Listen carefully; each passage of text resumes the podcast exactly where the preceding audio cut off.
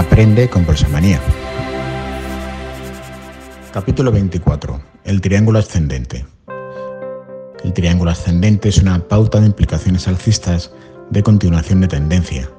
Se caracteriza porque el lado superior es horizontal en tanto que el lado inferior es una diagonal alcista que actúa de soporte. La figura se considerará válida si el precio toca como mínimo tres veces la línea de soporte y dos veces la línea de resistencia, o como mínimo dos veces la línea de soporte y tres veces la línea de resistencia. El periodo de desarrollo de este tipo de triángulos suele durar de 1 a 3 meses. El volumen de negocio tiende a ir reduciéndose a medida que los precios se acercan al vértice. Generalmente, el volumen aumenta de modo importante al producirse el escape alcista.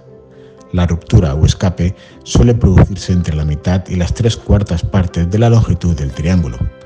En cuanto al objetivo de subida de la figura, una primera aproximación es la anchura del triángulo proyectado al alza desde el punto de ruptura de la resistencia horizontal.